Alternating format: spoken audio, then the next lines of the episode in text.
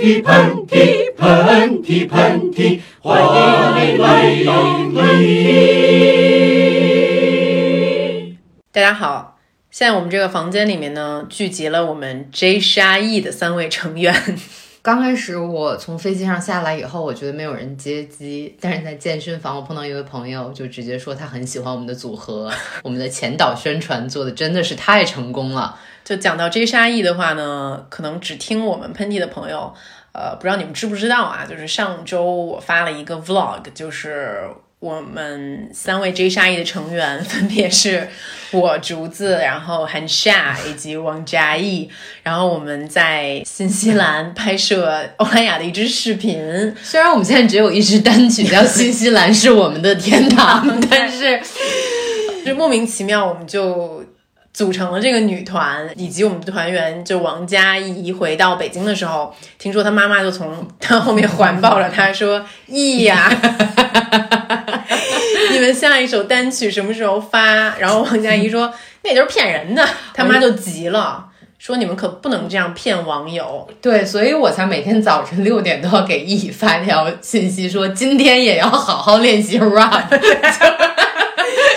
我觉得咱们还是要认真对待这件事情。没错，对，没错。就说到这个给欧莱雅拍的这支片啊，呃，应该是十二月份的时候会上线。嗯，然后十二月份，据说啊，你知道我们这支片是跟谁一起共同出现在大家眼前的吗？赶快说，是跟赵薇导演的一个微电影。哇哦，对，压力突然好大。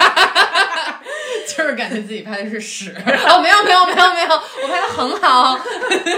但是这个十二月上线，据说韩导还有别的作品，十二月很忙。就是其实今年一年之前都没有跟大家透露过啊，是因为这个项目还没有做完。其实今年从二三月份开始就开始做这个项目，是别的这个平台和腾讯视频一起推出的一系列的纪录片，叫《我们的浪潮》。然后这个系列片是分。为四集，我是来负责导演美妆这一集，也是算是把自己的爱好和工作 联系到了一起吧，太适合你了。嗯，所以在这个片子里面，我们去到了四个国家，然后探访一些像哥特青年、变装皇后、韩国偶像团体、印度传统舞者。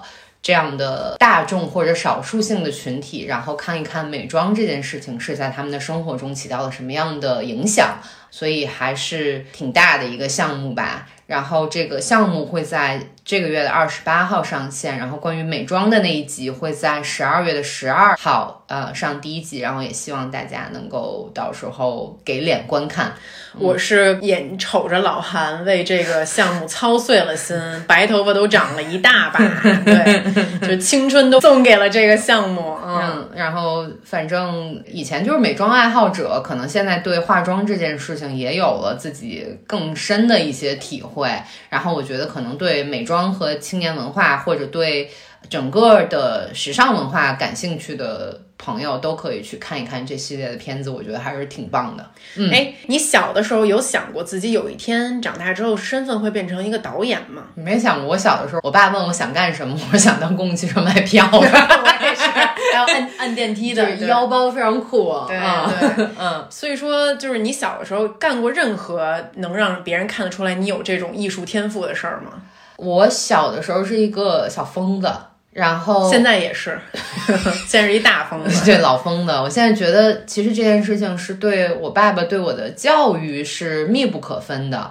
我小的时候，我上一年级的头一天，我背着小书包，然后我爸特别严肃的把我按到椅椅子上坐着，说：“妞妞，我有两件事情要告诉你。第一件事情，你一定要当一个快乐的人。”然后我心想说：“我们还不够快乐。”然后结果，然后第二件事情，他告诉我说：“一定要做一个反对。”特权的人，也就是说反对老师的人。哇，你爸真的太敢说了。嗯，然后我小时候，我我爸带着我去学校打架的那种状况就非常多。真的，你从小就不怕老师吗？我觉得在中国真的没有不怕老师的人。你呢？我小时候就是被评价为老师的屁都是香的那种人。我小时候记上小学的时候特别怂，你可真是一个看不出来吧 你这老师 对放屁真响，就是那种。因为我一年级的时候在胡同里上的学，嗯我以前那胡同叫麻线儿胡同，然后我们那学校叫麻线儿小学。如果你好好说普通话，它应该叫麻线小学。沙县小学，麻县小学，嗯，然后我的妈妈和我的舅舅，我们全家人都是从麻县小学毕业的。哇哦，真是一个传奇的小，学。然后所以说我一年级就毫不犹豫的被送进了麻县小学。但是当我入学的时候，那个光景跟我妈当时上麻县小学就不太一样。嗯，就我们那学校可能就当时招生就是也没有以前那么顺了，胡同也当时也开始在减少了。所以说我们那一年级就只有一个班，嗯，我们就是一年级一班。嗯，我们那个小学，说实话啊，我觉得就是俩字儿，就是噩梦。为什么呢？唉可能就是因为老师太教条，然后我在学校就觉得特压抑，学习成绩也不好，嗯，特别害怕老师。当时我爸妈工作也特别忙，没有人管我。我记得当时我语文特别不好，那当时就是语文上默写课、听写课，我就从来都记不清楚那字儿怎么写。然后我们班就是那个语文课最好的那个语文课课代表，然后他就长得又好看，然后又亭亭玉立的，然后老师就把他当时的铅笔拿来了，他那自动铅笔，他们就说你只有用这个牌儿自动铅笔，你才能把字儿写好。什么鬼啊？嗯，对。然后当时我就觉得，就是老师让干嘛，你就是必须得干嘛，不然的话你就不可能成为一好学生。所以说，你有什么当时在学校你感觉到自己的天性被扼杀的时候吗？我记得我上小学的时候，第一次有这个体会，是我去参加了一个朗诵比赛，然后当时你一定要变成一个小郭德纲，你知道吗？就是那种迎着烈士的鲜血，就是你必须得把自己说话说成这样，才有可能在那个朗诵比赛中脱颖而出。然后当时我爸就是我的朗诵指导教练，但是我爸就要反着来，就给我来了一个就是那种濮存昕风格的，就是那种小女濮存昕，然后听着挺瘆人的。你怎么朗诵的？就是就是那种非常自然类的，就是比方说迎着烈士的鲜血，你知道吗？就是那种有点姜文风的那种酷酷的风格。你当时多大？我当时八岁，然后当时我就这么上去了，把底下老师就给听恼了。就老师说你怎么能这么朗诵呢？对，然后最后你结果我得了最后一名，你当时什么感觉？我就大哭，就是当时那是第一次觉得就是自己完全就是一个 piece of shit，你知道这块儿就是。就是一个什么都不是的一个人，然后我爸就急了，拉着我去说：“你们这群那什么那个什么都不懂的，就是我我这风格才是最酷的风格。什么的”结果老师怎么说？老师就说：“走吧，你们。” 就是最后就给一小，我就进那小郭德纲拿着那奖杯在我面前，哎那样，然后我当时觉得很可难过了呢。哎，我觉得特逗，就是朗诵这事儿，你知道，搁国外其实一直没有，是因为你知道，我妈现在不是那个就是朗诵班的 嘛，对嗯，然后我就一直在跟黑子翻译这件事儿，嗯，我能想到最接近的就是 reading，嗯，但又不是一个 reading club，嗯，而且就是咱们国家朗诵呢，就还必须得是。你一定要像央视的主持人一样，你要走那种风格，你要变成赵忠祥那样。是。你说这是为什么呀？我觉得这是一个模式，嗯，就是我们从小学开始，或者是我们看到电视里面，都会给我们一种模式，我们怎么学习，我们用什么样的笔写字，我们用什么样的方式去朗诵，我觉得这些都非常根深蒂固的在我们脑子里面形成了一个格式，可能觉得用这个词更加准确，嗯，所以说，其实今天这期特别想跟大家聊一个事儿，就是创造力。嗯，创造力这仨字儿呢，听起来特别的大，然后听起来有点空。英文其实就是 creativity。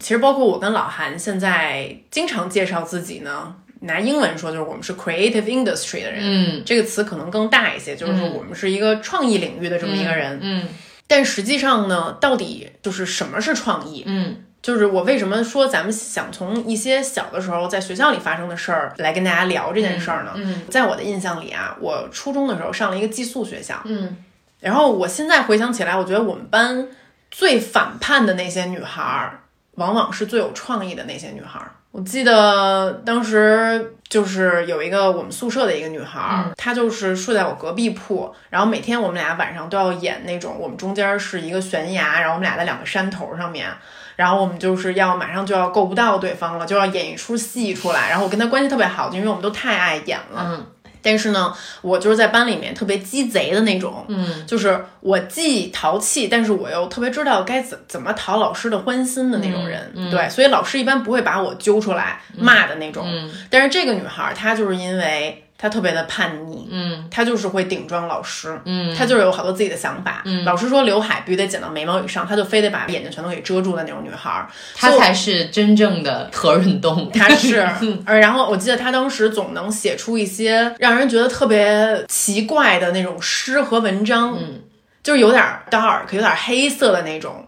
他永远会被安排到就是我们班的最后一排。然后我记得当时我们年级主任就当着全班的面儿骂他，就关于头发的事情。嗯然后我的话呢，就是因为乖，所以就年级主任就在他的办公室里给我剪刘海儿，就给我剪了一狗吃屎，你知道吗？蛮时尚的。对，然后但是其实我现在想起很多以前呃中学的时候发生的事的时候，我会心里挺不是滋味儿的。嗯我甚至有时候会重新去看当时我在中学的时候，我欣赏，但是我又不敢跟他们靠的那么近的女孩儿的。朋友圈儿，或者以前有校内的时候，我会去看他们的校内。我希望他们现在好像能过得更好一些。我希望他们的那种反叛，他们的那种不拘一格、那种创意能被欣赏。嗯，但是往往你最后得到的答案，或者你观察到的，并不是你想看到的。嗯，我提到这个事情，我觉得可能在每一个人心中都会记得，像你刚才说的那样一个女孩和他们当时是怎么。就是只是因为有创造力，跟别人不一样这件事情，而受到很大的攻击。嗯，我很幸运的是，我在高中的时候遇到了一个非常好的语文老师。当时我们要求写周记嘛，然后写那种郭敬明式的那种，就是那种我要仰望天空，你们都不是人，这世界要我要死了，你知道吗？就是那种文章。然后每次我考试的时候，语文的分数总是就是。很中等那种，然后但是这个老师每次都很认真的在我的周记下面写很多评语，就是鼓励我。包括我后来去考这些艺术院校，我爸不是第一个鼓励我的人，这个老师是第一个鼓励我的人。我觉得有这样一个老师是在中国都非常非常少见的一个事儿，所以就感谢你胡老师。我也不知道你现在能不能听见，嗯，感谢胡老师。嗯但是你知道，我可能没你那么幸运。嗯，我记得我上初中的时候就特别喜欢看王朔和石康的小说，你可真是一个就是叛逆，他们，而且他们的文章里有很很多色情的的片段。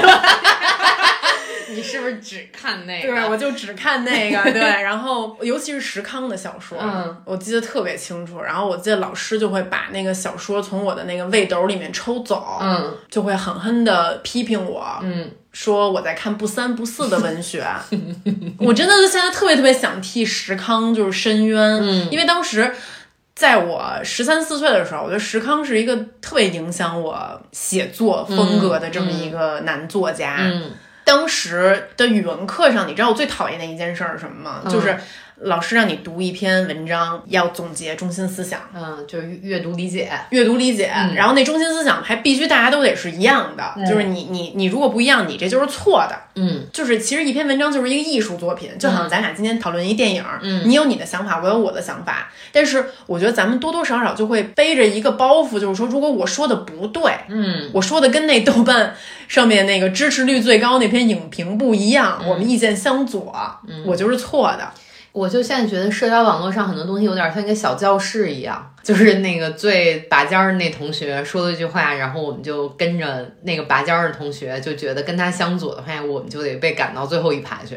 前段时间就是我不邀请你在我的公众号上写了一篇文章嘛，是就是呃豆瓣影评低，但是我喜欢的电影。嗯其实我觉得这个事情它是跟创造力有关系的，嗯因为创造力其实就是我对任何事物都得有看法，而且这个看法必须得是独立的看法，我才能慢慢找到我自己的创造力源泉在哪里。没错儿，包括可能有一些同学就说啊，我在高中时候、初中的时候被压制，我是不是上一个艺术院校就好了？其实我发现，后来我到中戏去读书，我曾经做过一个片段，然后那个片段我想用一个我很喜欢的音乐，老师就当着所有的人的面儿指着我的鼻子就是说我的音乐品味太差，然后说这个音乐根本就不适合放在这里，这里是一个很悲怆的情节，你一定要放一个很悲怆的音乐。但是当时我觉得它是有一点点喜剧在里面的，所以我用了一个欢快的音乐。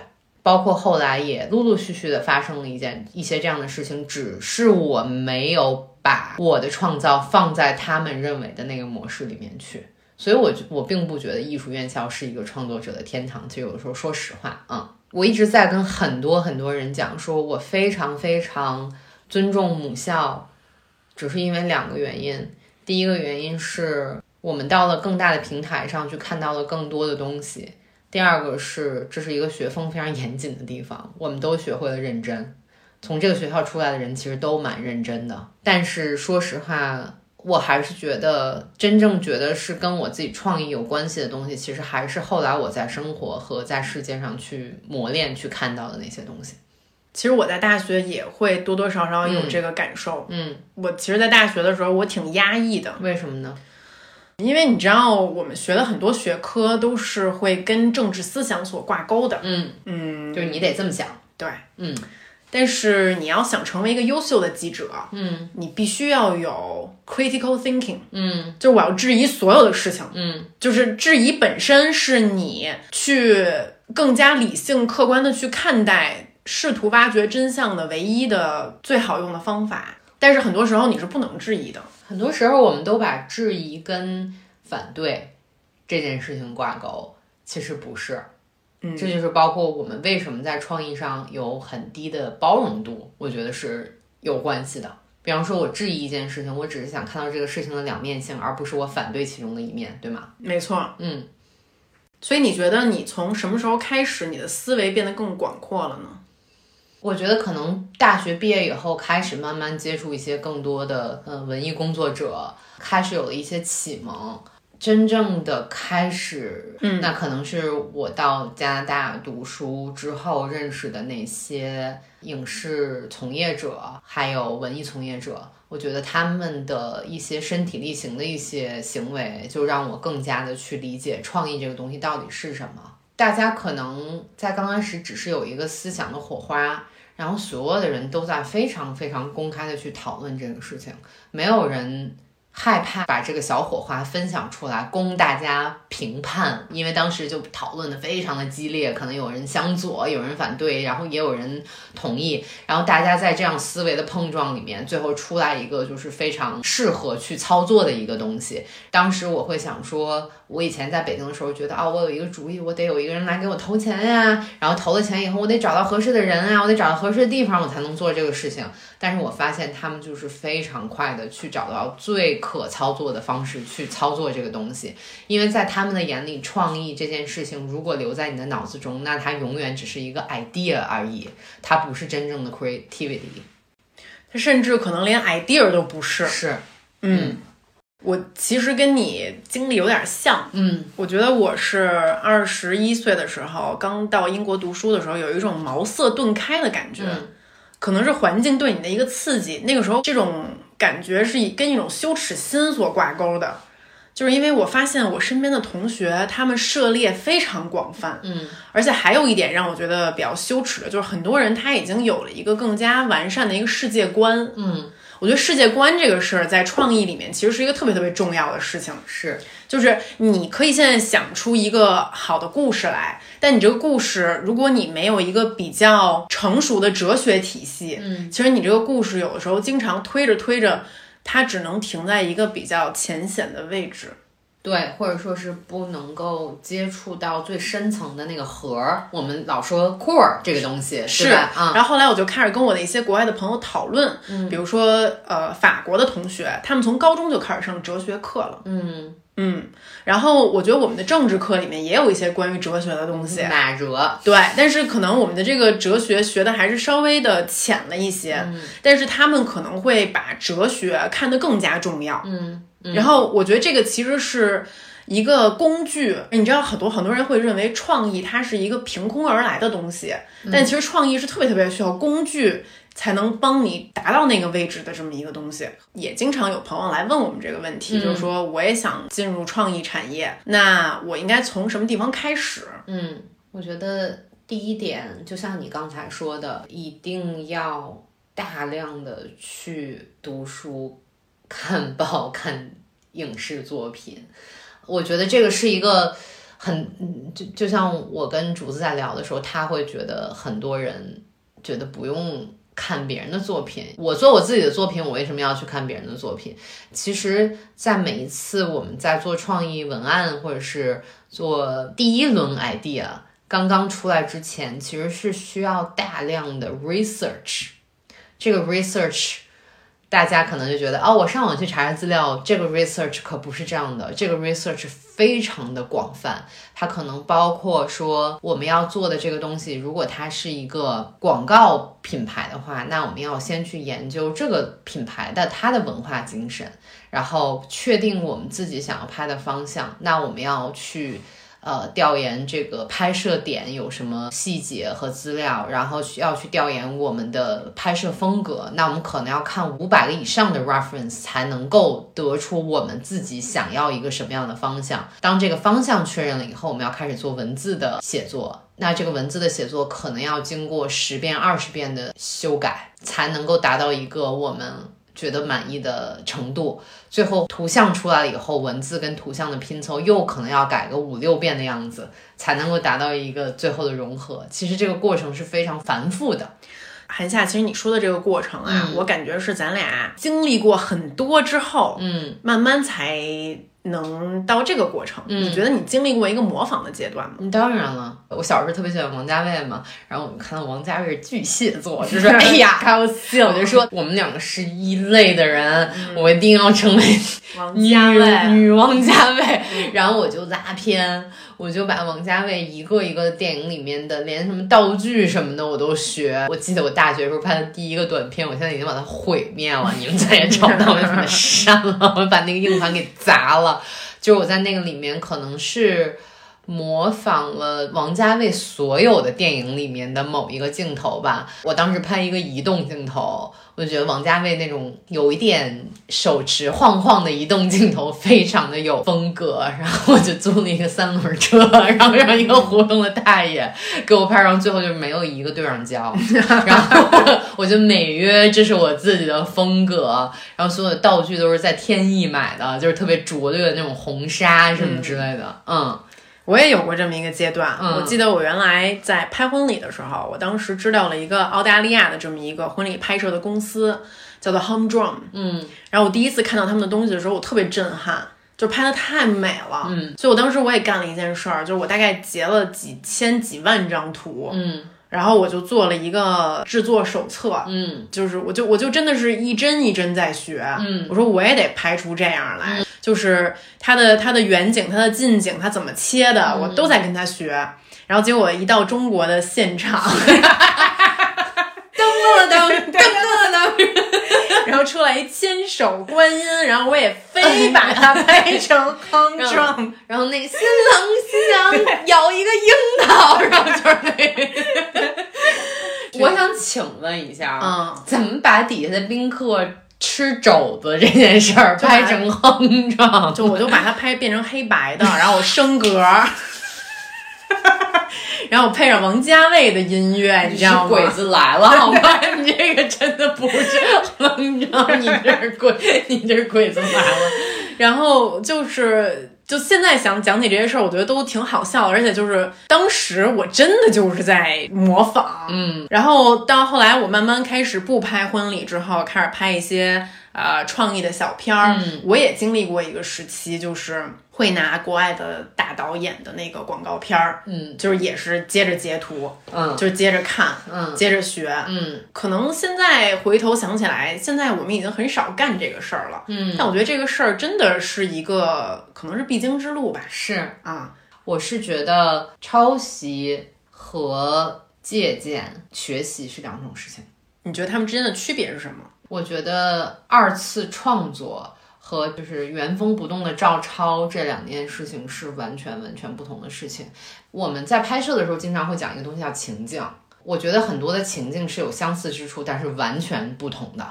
嗯，那比如说我把你放到新西兰和我把你放到泰国是两种不同的东西，但是这些镜头之间一定是会有相似，包括我让你传达的情绪也是会有相似的。但是我们有的时候会把这种不同的情绪传达变成情境的模仿，你明白我的意思吧？就是我是觉得这个东西是非常细化的。嗯，但是这里面可能有一些比较拙劣的对模仿，对和一一些比较高级的致敬。对，呃，我是觉得致敬，就像我刚才说的，模仿它一定可能是我连情境都模仿，嗯，或者地点，连拍摄位置，或者是道具的摆放、演员的走位、光线、后期的调色，这些都是在模仿的。但是我觉得致敬一定是非常非常有自己风格和情绪的二次创作。嗯，就是他可能抓到了他喜欢的这个作者的一些精髓。对，嗯嗯，其实吧，就是我们现在经常也会看到一些作品被质疑它是抄袭也好啊，或者是模仿也好啊，等等的。我不知道你怎么看待这个事儿啊，但是我有时候会这么看，因为我觉得我也是从零学起的，嗯。就这个过程中有这个阶段，我觉得特别正常。嗯。只是呢，我觉得咱们不能跳出来说这就是我原创的。嗯，其实明眼人都看得出来，你们就是就是就这这这儿抄点儿那儿抄点儿，对，我我们大学老师说过一句特别经典的话：所有的作品都是抄莎士比亚，所有的故事都是从莎士比亚的几个故事里面出来的。嗯，所以我是觉得，真正的抄袭和致敬，我觉得是有非常非常大的区别的。你可能真的是需要一个知识的储备量，才能够分辨出来什么是抄袭，什么是致敬。所以我觉得话还是别说的太满。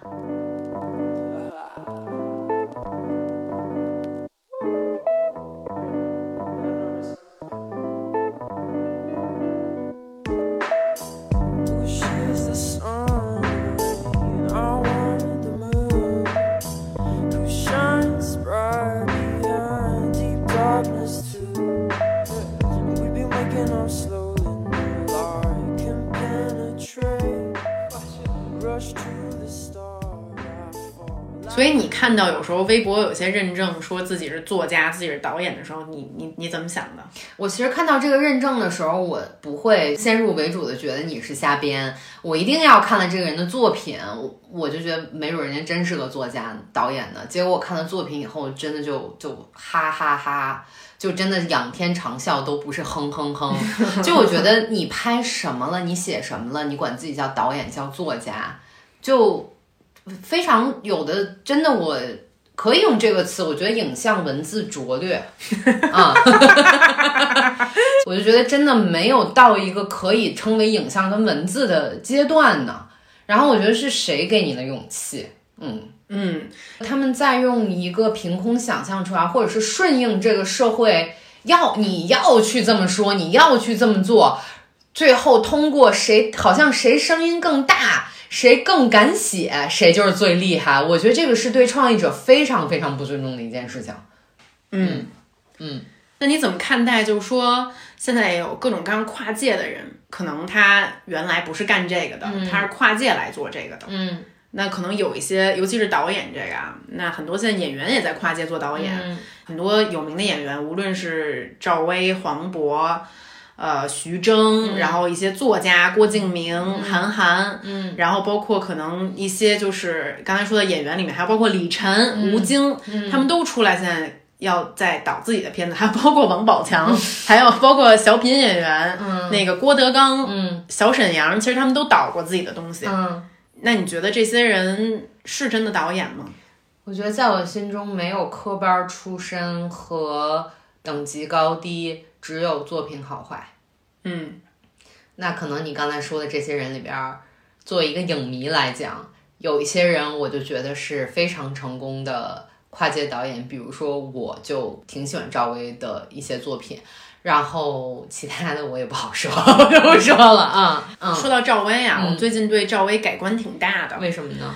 前段时间跟欧莱雅的客户吃饭啊，就是咱们这次不也是拍欧莱雅吗？嗯欧莱雅这次就是还找了赵薇。欧莱雅的客户形容说，赵薇就是足足拍了三天还是四天的时间啊，嗯几乎就是不吃饭不睡觉，而且在片场极为严肃。嗯他哪怕是他这个场景里面出现了一株小植物，嗯，他的道具都得给他拉一车的植物，就几十种植物，他最后选一个出来。天哪，而且他坚持给每一个演员讲戏，连对戏。就当时他的女演员当时接了一通电话，然后这个电话另外那头他对戏，他的声音都是他一遍一遍，他要亲自打给这个女演员。嗯嗯嗯，讲戏也是，无论这个人是一个跑龙套的，他都会亲自给这个人讲戏讲很久。嗯你的情境、你的感觉、你这个人物设计是什么样子的？嗯说实话，这一点可能跟我们印象中的演员赵薇有挺大的区别的。是，而且他自己讲说，他铺垫自己从演员到导演这个转型，他用了六年还是八年的时间。嗯然后，所以这就让我想到两个字，就是有时候人需要蛰伏。是，有时候我们对于一个人从另外一个身份跨界过来，之所以咱们会不服，或者觉得他呃不够这个称号，嗯其实就是他蛰伏的还不够久。是，然后，但是我觉得呢，这件事儿它也不完全是一个坏事儿。嗯就是互联网有一个特别好的一个好处，就是去中心化。嗯就是咱们现在互联网能让所有的行业进行跨界。嗯就比如说你刚才说非科班这件事儿，那确实现在知识付费，我可以坐在家里面，我可以也许上一个美国南加州大学的一个电影课。就是我我们对知识的获取，可能这个台阶更低了。是，但是这个知识获取台阶变低，代表着行业的门槛就变低了吗？那我觉得是，就像我们刚才说的，其实我身边有很多积极的例子啊。我身边其实我很喜欢的一些创意人和导演和剪辑，都是从一个完全不相干的一个职业和专业转过来的，但是他们足够努力，也足够有激情，所以现在做的都非常非常的好。但是就像你说的，门槛变低的就会有很多，我可能形容他们为中间人。在打着创意的旗号，在做没有创意的事情。就是你会觉得在中国创意不被尊重吗？我会时常有这种感觉，就像我们刚才说的那个很长的过程，我们花了那么大的劲儿去做一个事情，可能拿到有话语权的人面前，他们只是说不好，一天回去改了。我给你一天的 deadline，嗯然后我听到这个的时候，其实我心中是气愤的。嗯。嗯，就是可能最后你呈现出来的一个脚本，它只有一页纸，这一页纸上不会告诉你它背后你花了多少时间，没错，甚至是几年的时间，你的知识积累，包括你这个片子，你可能只有一分钟或者两分钟的时间，嗯。他就好像觉得这个事情没那么难似的。嗯。嗯，你觉得搞创意的人会是比较脆弱的吗？嗯，我觉得是啊，因为虽然它不是凭空而来，但它确实是从零到有这么一个东西。如果说你在这个过程中太艰辛，或者会被打压的太厉害的话，你当然会对一个自我认知有一个缺陷。我是这么觉得的，嗯嗯，但是这群人反而又是最坚强的一些人，嗯嗯因为其实尤其在我觉得东亚社会吧，嗯大家都在封闭自己的一种感情、一种感受。嗯就是我可能感觉到了，但我不敢说，或者我觉得这个感受不足为奇，嗯不足以把它这个很小的意念发展成一个更大的创意。嗯，但是其实我觉得这是一件遗憾的事儿。我们的创作环境其实不好。嗯嗯，我们有太多的规矩了。当然，这个规矩包括各种方面啊，可能有我们历史上的原因，我们现在社会的压力，我们性别的压力，我们关于传统意识的压力，我觉得有很多种，肯定有在慢慢变好。但是其实我们 并不是一个创意友好的环境。嗯，我同意，甚至是我有时候也在经常检讨自己。嗯为什么呢？嗯，我觉得我原来是一个特别敢说敢想的人，嗯，但我现在会怕，嗯，怕喷子。怕各种各样的，也怕规则，也怕喷子。没事，咱们在这儿好好说，咱们喷嚏没有喷子，咱们只有喷嚏，没有喷子。对，我觉得，所以我为什么想说创意者的这个脆弱的问题呢？嗯就是你的脆弱其实是你灵感的源泉。嗯，我们真的非常打压脆弱这个情绪。没错儿，你是一个脆弱的人，你就是一个没出息的人，你就是一个过分敏感、没有给人正能量的人。我觉得这个这个看法是非常片面的。就是我们好像太追求那个盛世太平的感觉了。嗯，嗯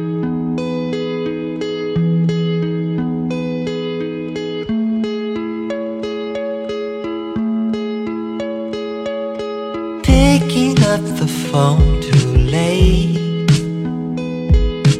Thought I'd be at home by eight. Wish I could recall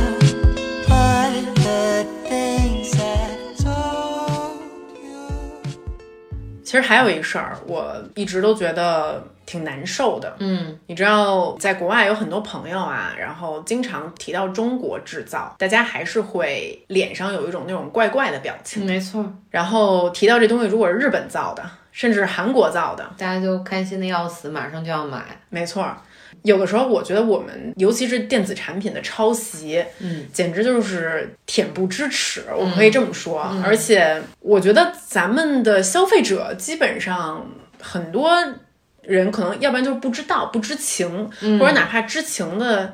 也已经懒得去有廉耻心，这个我觉得大家麻木了，就当你一个东西在被疯狂的推广，你就已经会忘记这件事情，慢慢的。嗯嗯，但是我觉得咱们作为普通的民众吧，很多小的地方，比如说服装，嗯，比如说是电子产品，我觉得咱们也许可以在购买之前稍微想一想这个事儿，嗯。因为如果我们不想，我们的下一代也不会去想，嗯，那中国制造永远是中国制造，不会变成中国创造。嗯，我现在可能会，嗯，尽量的，哪怕我去买一些原创设计师的一些衣服，我可能比较去少买快时尚，就是我明显能够看出来他抄袭的一些创意者的一些东西。我觉得这个其实只要我们注意的话，其实生活里面有很多方面我们可以去改进一些的。嗯嗯因为我觉得只有每一个人都敬畏创意吧，嗯敬畏创造力，嗯尊重这个事情，嗯，我觉得咱们才能做出真正好的东西来。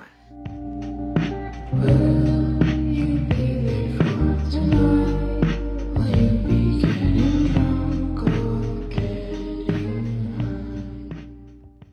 就包括这次 J C 来，就我们这个法国朋友来，他在跟他英国的朋友说他要去中国度假的时候，嗯大家都觉得特别惊讶，嗯。他们觉得中国就是一出差的地方，是，嗯，他很难在这里汲取什么灵感，嗯。就你看什么，顶多就是你看故宫、天坛那些传统的东西，嗯。对。但你说现在韩国的这个所谓你说 K-pop 也好，还是韩国电影也好，它也是变成了一种亚洲新势力，嗯。它也席卷了西方国家，我觉得挺骄傲的，作为东亚人。嗯。但是我也特别希望有一天咱们能传播这种文化影响力，是我以后我就想说，让外国人看一看二人转，让外国人听一听 J 沙 E，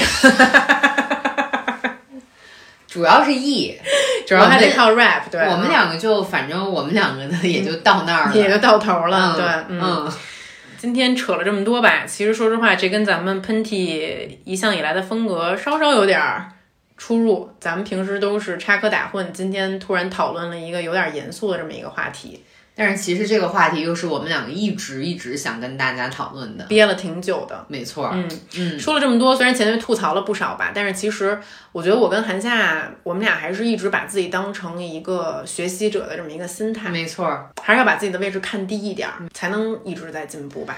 我觉得只有肯于学习，肯于去钻研，你才有可能去创造。嗯嗯，然后欢迎大家如果有不同的意见来跟我们讨论，我们也是非常非常欢迎的。嗯，嗯，也希望有更多朋友能跟我们一起来学习和研究这件事儿。没错，嗯，我们一起努力。嗯好，咱们就进入电话连线时间吧。When the telephone rang.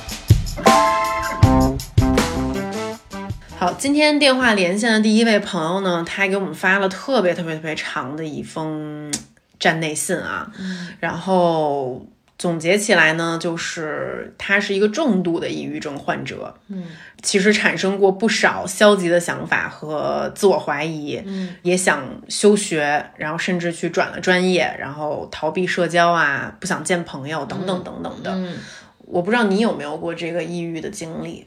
我曾经有过好几次抑郁的经历，而且还都蛮严重的。然后那个时候，因为我就自称为一个坚强的人，我老是在对抗这种情绪，对抗到有一个瞬间的时候，你就整个人崩掉。所以我还挺能理解这种情绪的。然后包括我后面去有过心理咨询，然后也有过让自己慢慢好起来的这种过程。然后现在在很坏的情况下，也能做出一个调整的行为。其实我也多多少少有过，嗯呃，可能低落的情绪，可能没有到抑郁那么严重。嗯，然后我觉得就是大家要可能有一个改观，就比如说大家可能看到我跟韩夏天天在喷嚏里嘎嘎这么乐，就觉得好像你俩是一个完全没有事儿，然后百分之百阳光的一个人。是，但是我觉得这些都就都是扯淡，就是社交网络会让所有人都觉得这这全天下都太平、都快乐、都阳光，嗯但根本就不是这么回事儿。嗯。我我挺多时候挺挺难过的。嗯，我们首先要接受自己有这个症状在，并去找到对症下药的一个方式，我觉得是一个比较理性的行为。嗯嗯而且最后不能把你打倒的，都会让你变得更加强大。嗯，所以咱们跟这位朋友聊一聊。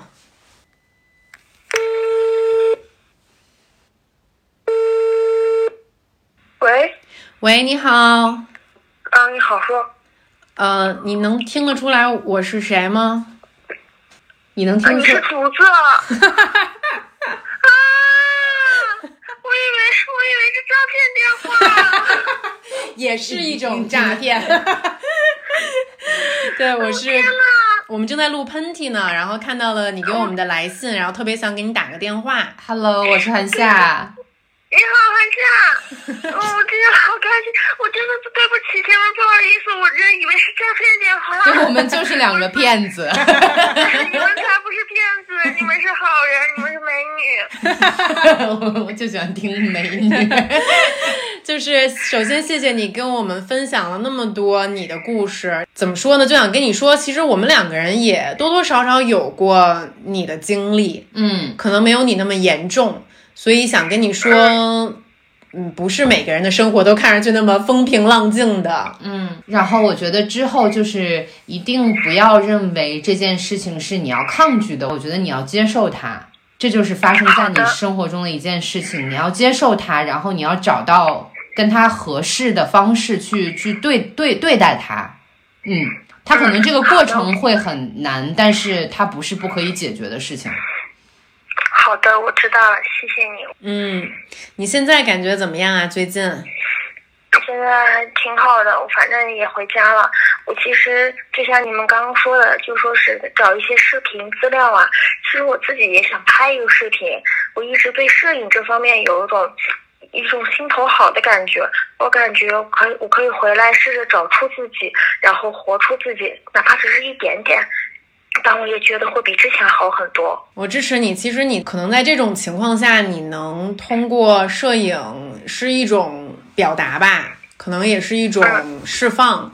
对，所以任何能帮助你释放出来的东西，就一定不要觉得任何脆弱是羞耻的。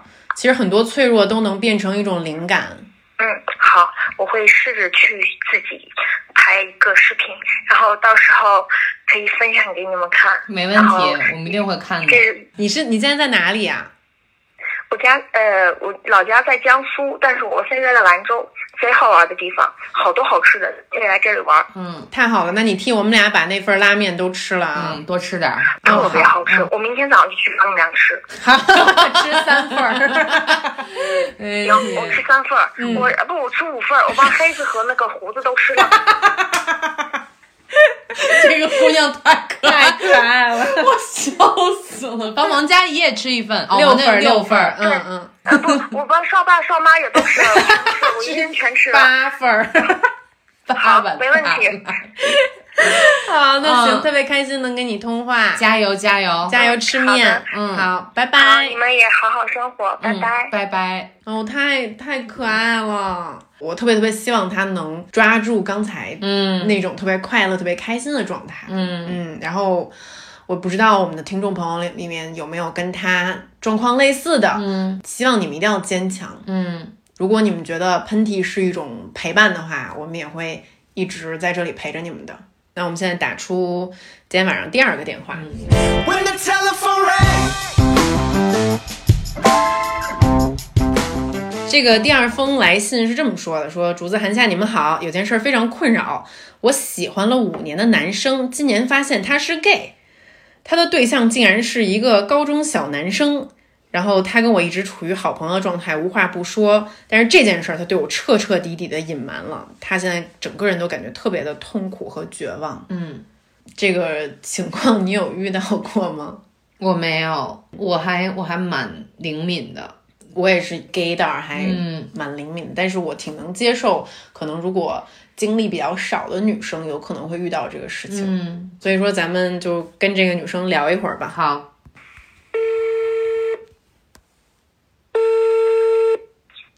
喂，你好，喂，你好，嗯，哪位？你猜得出来我是谁吗？你猜得出来我是谁吗？啊，哪位？我们两个骗子。对，我们我们、哦，我天，我天啊！是是是是是是，我天，等一下，我需要找个地方。啊，不会吧？我天，真的吗？怎么？害怕。我就是刚才有一点害怕，哦他管我叫叶子。我天，我好激动啊！现在腿都软了。站住，站住。所以我们就是读到了你给我们发的那个私信，嗯嗯嗯。嗯，然后我们觉得你的故事还挺有意思的，不知道你现在觉得好点儿了吗？就是上个星期的时候，就给你们发完以后，我就一直在想这件事情，然后就自己慢慢缓解了吧。嗯，但是我特别好奇啊，这五年的时间里头，嗯你都没有发现任何的端倪吗？其实有，就是去年的时候，他的网易动态就有一个呃男生就在底下有评论他比较那个的话，然后我就有截图，我就问他，对我就说，我说难道你不会觉得很尴尬吗？他就说不会啊。嗯呃，就是我当时有直接问他是不是，他说，呃，他说我不排斥，但是我肯定我不是，他嗯当时这么跟我说的，结果没想到，嗯，就是他骗了我，嗯，嗯，但是我觉得啊，就是这件事情，咱们也没有必要为他难过和伤心。就是你俩既然认识五年了，然后听起来也都是好朋友的关系，无话不说，其实他还是可以成为你的好朋友。嗯，就不一定爱情是这段感情唯一的发展方向。我觉得对于他来说，可能对你的这种欺骗，当然不是一个好的行为。但是我觉得你可以站在他的角度想一想，可能作为一个他无法跟家人、跟朋友、跟他周围的环境坦白这件事情。他的心里可能也是充满了很多紧张、焦虑跟害怕的。当人处在一个这样的情绪的时候，他做出的一些事情也是身不由己的。我相信他是你的好朋友，他一定不会有意骗你。如果站在这个角度上来想的话，就是其实就是今年我发现的时候，我就嗯喝了点酒，然后就直接去借着醉意就去质问他，然后他也是这么跟我说，他说我是他就是类似家人一般的朋友，但是他还是没有办法对我说出他的这个秘密。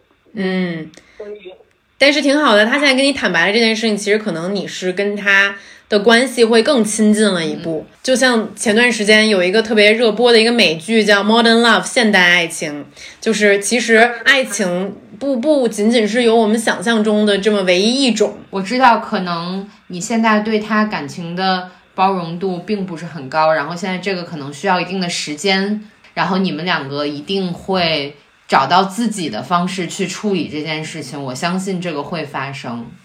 然后刚才听到你喝酒的故事，觉得你不愧是一个喷友。对，上一期你就你们你们就是我就非常有同感，因为我也老师会，所以说这些都不是事儿，嗯让我们就干下这一杯，嗯，再来下一杯。你们也你们还在喝，你们今天也在喝吗？没有没有，今天没有在喝，我们我们把意喝伤了。